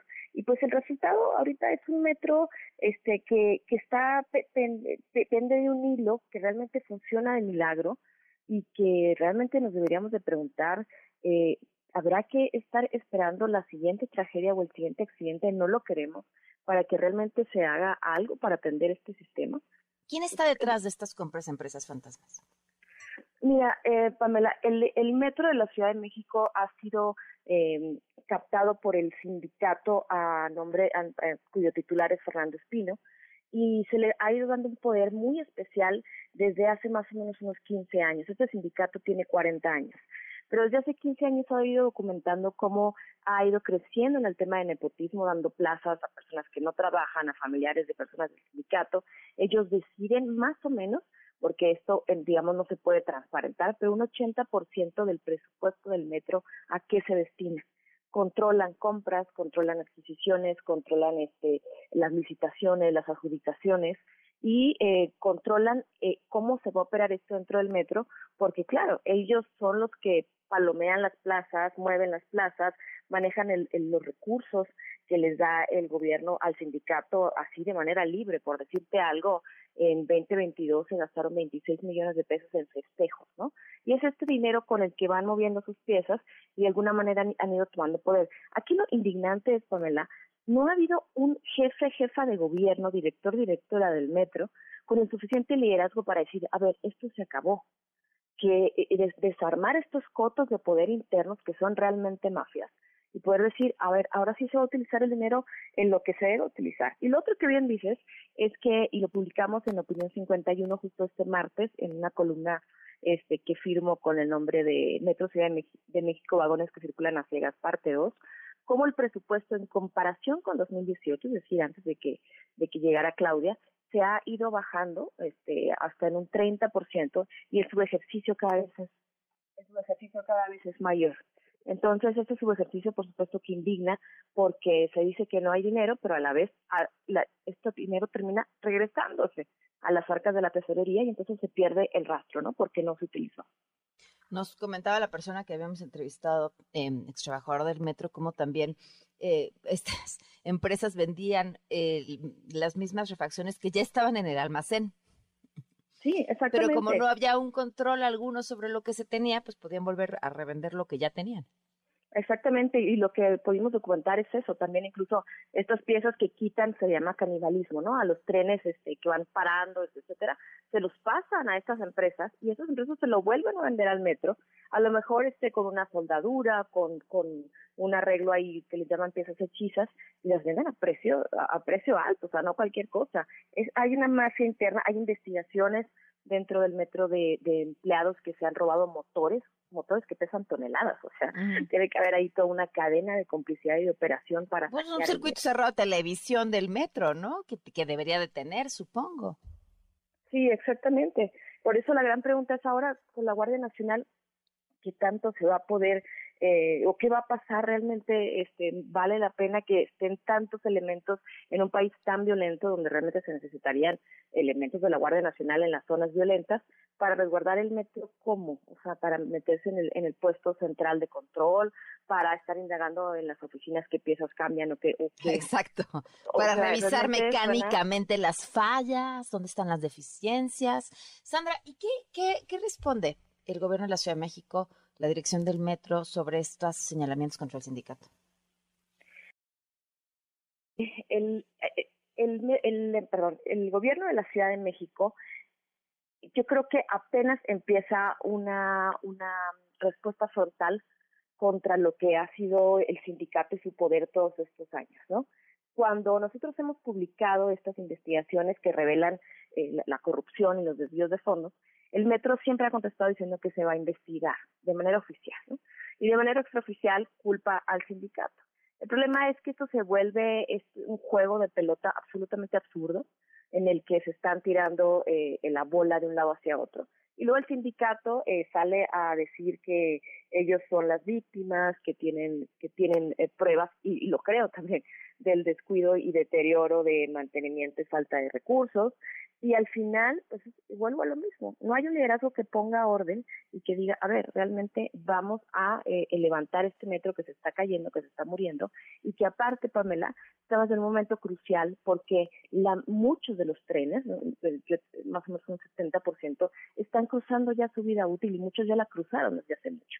Solo los trenes, eso más las piezas, más todo lo que hay detrás. Entonces, todo este cúmulo de negligencia, de omisiones y de desvíos se viene en un momento en que el metro ya es un sistema muy viejo, ¿sí? caduco. Y por eso estamos viendo lo que vemos, accidentes, cortocircuitos, eh, falta de comunicación entre el jefe de estación y el conductor, que han derivado de muertes y al final pues es eso, la corrupción, la negligencia y la omisión matan.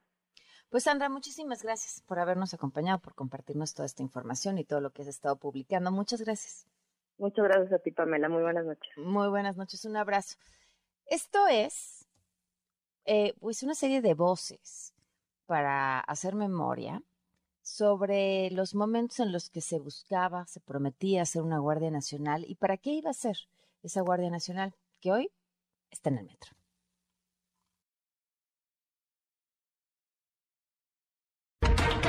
La Guardia Nacional inicia formalmente sus funciones y se enfocará a la salvaguarda de la vida, las libertades, la integridad y el patrimonio de las personas y sus familias. Otro cambio importante será el de la creación de la Guardia Nacional para enfrentar el grave problema de la inseguridad y de la violencia que padecemos. Esto significa replantear el papel de las Fuerzas Armadas ante la inoperancia de las corporaciones policiales. Las Fuerzas Armadas son garantía de lealtad y de institucionalidad. Su participación en las labores de seguridad nos fortalece a todos. La participación de la Guardia Nacional, del Ejército, la Marina, ha sido fundamental para la cobertura de los 125 municipios de la entidad. Toda esa firmeza, audacia, para que se mantengan las Fuerzas Armadas, la Guardia Nacional y la estrategia integral para regresarle la paz al pueblo de México. Lo que sea necesario, nosotros de manera pública como zacatecanos le decimos, esta estrategia la necesitamos, la acompañamos, la avalamos. La Guardia Nacional es una institución de seguridad pública de carácter civil, disciplinada y profesional. Su objetivo es realizar la función de seguridad pública con el fin de salvaguardar la vida, integridad, seguridad, bienes y derechos de las personas, preservar las libertades. Vamos a aprobar el proyecto legislativo quizás más importante que refleja la realidad social de un México que exige un cambio contundente. El apoyo del ejército y de la marina para enfrentar el grave problema de la inseguridad y de la violencia. El grave problema de la inseguridad y la violencia hoy esa Guardia Nacional está en el metro con seis mil elementos. Víctor en la línea, Víctor Hernández, ¿cómo estás? Muy buenas noches. Ah, muy buenas noches y gracias por la invitación. ¿Cómo ves? Pues una decisión un tanto extraña, el despliegue de seis mil elementos eh, cuando en realidad urgen en otras partes del país, como Zacatecas, como lo fue Culiacán, eh, algo que llamaba mucho la atención de las reacciones del gobierno federal a episodios de violencia es que los despliegues eh, y los apoyos a las autoridades locales habían sido muy modestos. Por ejemplo, después del Culiacanazo 2.0 que acabamos de vivir, el gobierno federal solamente desplegó 130 elementos, eh, que es poco más de una compañía, estamos hablando de una tercera parte de un batallón, eh, y de pronto, pues la jefa de gobierno en la Ciudad de México sorprende diciéndonos que en realidad hay 6.000 elementos que están disponibles. No me explico de dónde están saliendo. Conjeturo que quizás del primer cuerpo de ejército, que es, eh, son las unidades que están en el campo 1, en el campo Marte, em, y están haciendo tareas para las cuales, eh, pues en principio no están entrenados. Uno es el contacto ciudadano, eh, y pues van a tener que lidiar con la ciudadanía de la misma forma que hacía la policía bancaria, que era la responsable de cuidar las instalaciones del metro, y al menos de los datos del INEGI yo no recuerdo una sola detención hecha por la Guardia Nacional con temas relacionados a trenes, temas ferroviarios, la, la, abrumadora mayoría de las detenciones y puestas a disposición que hace la Guardia Nacional son por robo, entonces no me queda muy claro cuál es la lógica detrás de esta decisión que además se avisó hoy en la mañana y hoy mismo se empezó a implementar eh, para sorpresa de mucha gente que estaba usando el metro. Oye, y además, bueno, eh, eh, dejó en claro no van a estar armados, pero entonces, ¿qué puede hacer en términos de seguridad cuando la seguridad está relacionada con fallas mecánicas un miembro de la Guardia Nacional en el metro? Me parece que es un acierto el desplegar al personal desarmados. Es exactamente la misma política que tenía la policía bancaria, porque en espacios cerrados es muy fácil que te quiten el arma de fuego, que se genere una situación peligrosa. La misma lógica hay, por ejemplo, en los centros penitenciarios. Eso no se me hace una mala decisión por sí misma. El problema es el despliegue sin ningún propósito eh, claro la propia jefa de gobierno no ha dicho eh, expresamente qué es lo que motiva este despliegue, no ha dicho eh, son amenazas de un atentado terrorista o no son sospechas de sabotaje, utiliza el término genérico de incidentes fuera de lo normal y frente a una eh, falla mecánica o frente a uno de los muchos incidentes que hemos visto que ha tenido el metro, pues ya sea que el Guardia Nacional está armado o no, eh, porque muchos de los que se desplegaron hoy solamente tenían su macana, su bastón retráctil, pues no me queda muy claro cómo van a reaccionar. Si se cae el andén, le van a disparar, o si ven que alguien está plantando una bomba eh, a mitad del andén, lo van a agarrar a golpes. A macanazos. Oye, a ver, no, justo eso te quería preguntar, Víctor. ¿A qué tiene derecho a pedirnos, solicitarnos, hacernos un guardia nacional? Difícil de responder eh, dependiendo de en qué año de la administración nos situamos. A inicios de esta administración, eh, los soldados disfrazados de Guardia Nacional solamente podían hacer detenciones en flagrancia, es decir, solamente podían realizar un control de identidad o eh, detener a una persona y visualmente podían eh, ver a esa persona en ese preciso instante cometiendo un delito. Ahora que la Guardia Nacional ya ha sido transferida a la Sedena y eh, pues eh, goza de la Sedena de la discrecionalidad de reconocer a cualquier soldado como policía o no, en realidad ya tienen todas las atribuciones de investigación del delito, de inteligencia policial que marca la ley de Guardia Nacional. Eso no significa que sea una licencia para que hagan lo que se les antoje. Tienen exactamente las mismas limitaciones que cualquier otra policía, con la diferencia de que no están certificados para el trabajo. Los militares no están obligados a eh, eh, cumplir con el certificado policial, que son los exámenes de control y confianza que hace cualquier otro policía. Eh, y eso es un poco lo que preocupa de su presencia en el metro. Pensemos en las típicas situaciones que enfrenta un policía, que alguien eh, empiece a increpar, que alguien saque el teléfono y se ponga a grabar.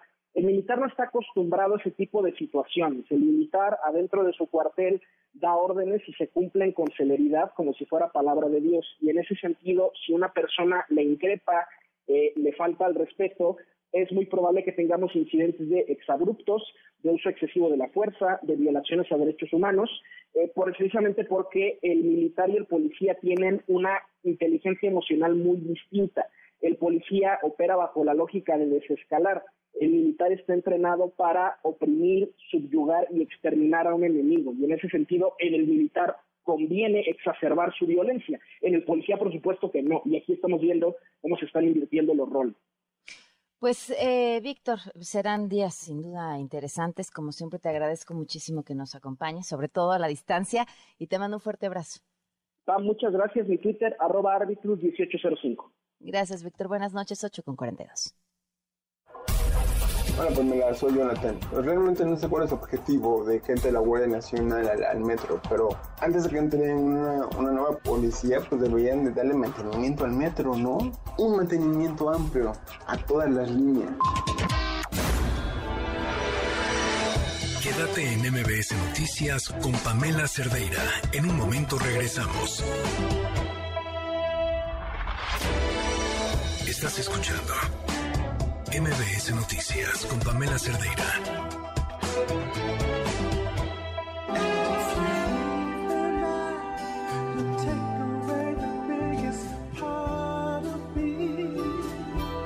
Ocho con 44 minutos, pues va por México, ahora sí ya va la alianza Va por el Estado de México, va por Coahuila, va por la Ciudad de México y va por la Presidencia de la República. En la línea la senadora Kenia López Rabadán, vicecoordinadora de la bancada del PAN en el Senado. ¿Cómo estás, Kenia? Buenas noches. ¿Qué tal, Pamela? Buenas noches para ti y para tu auditorio. Y sí, efectivamente, la alianza va, y me parece que es una gran noticia para México, para el Estado de México, para Coahuila y, por supuesto, para quienes creemos que hay otra forma de hacer gobierno. Y qué bueno, me parece que será una gran oferta política, digamos, en esta visión que se tiene de país. Y pues yo diría, hoy es un gran día para la democracia y para México. ¿Cuál es esa otra forma, Kenia? Porque tienen de frente un gran reto. O sea, finalmente vienen con el PRI, cuyo último gobierno pues prácticamente entregó en bandeja de plata a Andrés Manuel López Obrador el, poder por los escándalos y demás. Vienen con un PRD que representa a la izquierda y ustedes que representan ideas pues prácticamente eh, encontradas con aquellas que representa el PRD y de frente tienen a pues una maquinaria de propaganda brutal pero también con ideas, al menos desde la propaganda, muy claras de lo que representan. Creo que es un día trascendente porque efectivamente hay como dos visiones de país, ¿no? La visión de país que ha definido y que ha establecido López Obrador, su gabinete y sus gobiernos, que en estricto sentido para nosotros en la oposición es una visión que daña eh, al país, que daña la economía, que daña la seguridad, que daña eh, digamos, a los ciudadanos en su día a día. Y hay otra visión, la que nosotros hemos defendido, que es la visión de la protección de los derechos humanos, la generación, digamos, esta obligación desde el gobierno de generar seguridad para los ciudadanos, una visión en donde creemos, sí, por supuesto que los programas sociales son importantes, pero también la prosperidad en cada una de las familias de México. Hoy hay dos visiones de país y claramente una de estas visiones estará encabezada por la oposición, estará encabezada por el PAN, PRI y PRD, y me parece que además las reglas claras han sido, yo creo, algo de lo que ha ayudado a esta alianza. Hoy se ha dicho públicamente que las definiciones para la Ciudad de México y para la Presidencia de la República estarán a cargo, digamos, todo el proceso estará a cargo del Partido Acción Nacional, reconociendo, Pamela, esta, digamos, esta fuerza electoral que tiene el PAN como eh, pues, el partido más grande de la oposición y también reconociéndole al PRI la fuerza que tiene en el Estado de México y en Coahuila, ellos encabezarán este proceso, digamos, interno eh, para la definición de las candidaturas y en su caso las próximas gobernaturas. ¿Cuáles han sido los acuerdos más complicados para llegar a, esta decisión? Nada, definir el, la posibilidad real de que cada uno de nosotros tenía que ceder algo. El mejor ejemplo es el Estado de México, Pamela. Nosotros tenemos un gran candidato, el candidato, eh, digamos, natural para los panistas, era Enrique Vargas, un exalcalde, coordinador de la bancada, y demás, que él con una altura de miras hoy dijo, a ver, por encima de mis intereses personales e incluso del partido, está el interés de las y los mexiquenses de salir adelante y de ganar en las próximas elecciones. Y ese ejemplo, yo te diría que es muy bueno, pues va, va a ser algo que tendremos que ocupar a lo largo y ancho del país, más allá de cualquier interés particular o de grupo, lo que hay que priorizar, Pamela, es que el electorado, los ciudadanos necesitan eh, eh, tener en la boleta la posibilidad real de votar por alguien que gane, que en este caso, por ejemplo, en el Estado de México, pensar que la señora Delfina, que es una delincuente confesa, pueda ser gobernadora del Estado de México me parece terrible en términos democráticos. Entonces, que qué bueno que el PAN, PRI, PRD van a establecer una sola candidatura y esa candidatura pues estará en muy buenas condiciones para ganar el Estado de México y en lo posible pues, construir el camino para tener un futuro ganador en 2024. Kenia, a ver, eh, pero también volteamos a ver, entonces el PRI lleva batuta en el Estado de México y el PRI históricamente ha tenido al Estado de México sumido en lo que está. Hablemos de temas sin resolver que están cada vez peor, como el feminicidio, la inseguridad, las broncas con la policía estatal y pues irán respaldando a un candidato del PRI. Claramente, primero que nada hay que hacerlo en términos eh, democráticos. Me refiero a los propios partidos habrán de definir a las y a los mejores para una elección. Y segundo, también entender que van a ser gobiernos de coalición, gobiernos en donde no solamente va a haber una posición eh, de un partido, sino va a haber una posición amplia, plural, que como bien decías al principio de la entrevista, eh, digamos, tiene varios matices, la visión del PRD en términos de izquierda, eh, de derechos, la visión del PAN como un partido humanista, la visión del PRI, en fin, estaremos construyendo pues gobiernos que tengan una visión plural, que además, por cierto, mucho se necesita en México. Yo creo que uno de los grandes errores que ha tenido este gobierno de Morena es que es solamente la visión de López Obrador y nada más. Y llega visiones erróneas, bueno, pues está destruyendo eh, eh, estados completos o incluso eh, posiciones del país que habíamos ya logrado avanzar y consolidar, pues ahora con una sola visión de Morena o del presidente de la República no se ha podido construir a futuro. Así es que nosotros creemos que no solamente, es, es más, yo te diría, ni siquiera solamente los partidos, sino tendrá que ser una gran alianza con los ciudadanos, con la sociedad civil organizada, porque lo que ha quedado claro, y me refiero a, en términos de, partido, lo que ha quedado claro es que todos los partidos debemos de reconocer, incluso en nuestros coaligados, otras fortalezas. Y así lo ha hecho el PRI, lo ha hecho el PAN, lo ha hecho el PRD, y por eso es que hemos logrado esta alianza que, Pamela, la verdad, no se veía tan fácil, ¿no? los embates que se vivieron fueron durísimos. Claro, pues te agradezco muchísimo, Kenia, que nos hayas acompañado. Un abrazo, bonita noche. Buenas noches, 851 no encuentro ningún sentido a que pongan Guardia Nacional en el metro. Lo que necesita el metro es mantenimiento. Ahorita me encuentro en el metro Zapata de la línea 3 y no hay ni siquiera policías, mucho menos Guardia Nacional. Quédate en MBS Noticias con Pamela Cerdeira. En un momento regresamos. Estás escuchando MBS Noticias con Pamela Cerdeira. Consejos empresariales con Tania Wynn. Tania, ¿cómo estás? Feliz año, qué gusto escucharte. Ay, qué gusto, Pam, feliz año por allá todos. Qué bueno ya retomar estos consejos. Oye, y traes además un tema sasasasazo. Eh, todo, todo se trata en las noticias, pero también en, en los productos que compramos, en contar una buena historia. Que vamos a hablar justo de cómo podemos ser buenos storytellers o contadores de historia. A mí me gustó mucho una frase que dijo Seth Godin, que es este actor y gurú del marketing. Él dice que el marketing ya no se trata de las cosas que vendes, sino de las historias que cuentas. Yo me atrevería a decir que no solo es el marketing, sino todas las ventas, y pues ya dijimos aquí que todos estamos vendiéndonos todo el tiempo profesionalmente. Entonces podría parecer que el storytelling eh, está de moda, cuando en realidad llevamos haciéndolo desde los tiempos de las cavernas. Recordemos que era así a base de historias, como el conocimiento se compartía y se pasaba de generación en generación antes de la escritura.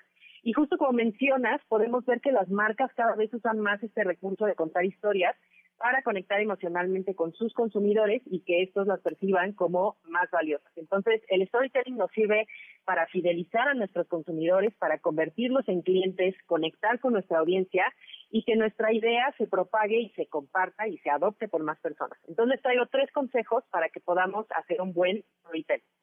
Ok. Y estos dicen así. El primero es que debemos de generar emoción en la persona o personas que nos están escuchando. Cuando contamos una historia, en el formato que sea, es imprescindible despertar emociones. Entonces, mm. nuestra audiencia se va a sentir identificada con alguna parte de la historia que compartamos y para esto, claro, debemos de ser humanos y compartir nuestras propias emociones, pueden ser de éxito, de superación, de retos, hasta de fracasos.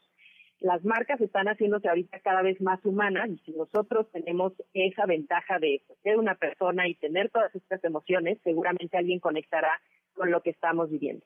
La segunda es que esta historia que contemos sea fácil de recordar y sencilla de contar.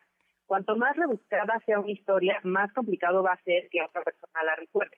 Y más complicado va a ser que recuerde cuál es esa idea principal que es la que queremos eh, que se transmita y que sea la que se conecte y se lleve a cabo.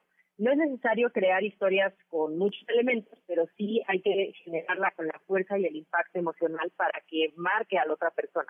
Entonces, si esta historia deja huella, pues va a ser transmitida y contada a muchas más personas y esa historia va a vivir más allá de nosotros. Y la tercera es eh, darle cualidades a esta historia de dualidad y de opuestos. Si queremos que las personas que nos escuchan se identifiquen con lo que estamos contando, debemos incluir también dualidades, es decir, conflictos u opuestos. Así como en la vida eh, pues, está llena también de retos y obstáculos. No podemos contar que todo es maravilloso porque entonces pues no nadie va a conectar con eso. Y si escuchamos el famoso discurso de Martin Luther King, vamos a ver que hace referencia justo a esta dualidad, al estado actual de las cosas en ese momento y a cómo podrían ser si se adoptaba su idea. Entonces, tenemos que ir de un opuesto a otro y estos pueden ser distintos tipos de contrastes, ¿no? Podemos hablar del pasado, del presente contra el futuro, de una necesidad contra una realización, de un sacrificio contra una recompensa o de un estancamiento contra un crecimiento. Entonces, siempre estas dualidades van a hacer que las personas que nos escuchan sean más propensas a adoptarla y a cambiar, porque siempre vamos a encontrar resistencia de nuestra audiencia y pues el, temor al cambio es siempre natural. Y lo último que gustaría decirles es que empiecen a ver oportunidades para contar su historia y avanzar su carrera. Pueden contar eh, la historia de él, porqué de su emprendimiento, de su camino como profesionistas, de sus logros y retos, y de verdad verán cómo a través de contar estas historias podrán crecer profesionalmente. ¡Wow! Genia, ¿eh? ¡Qué bárbara! Y aprovechen para estar cerca de todo este conocimiento y genialidad que tiene Tania, inscribiéndose a WIN, porque mujeres profesionistas, para que, para que las encuentren y para que puedan contar su historia, pero también para que se puedan preparar y estar siempre al tiro con todo. Tania, como siempre, muchísimas gracias por, por acompañarnos. Muchas gracias y nos vemos en 15 días. Gracias, Pam. Un abrazo, buenas noches, nos vamos. Mañana 8 de la mañana, Imagen Televisión, 7 de la noche aquí en MBS Noticias. Muy buenas noches. Ahora estás informado. Nos escuchamos el día de mañana con las noticias que tienes que saber. MBS Noticias con Pamela Cerdeira.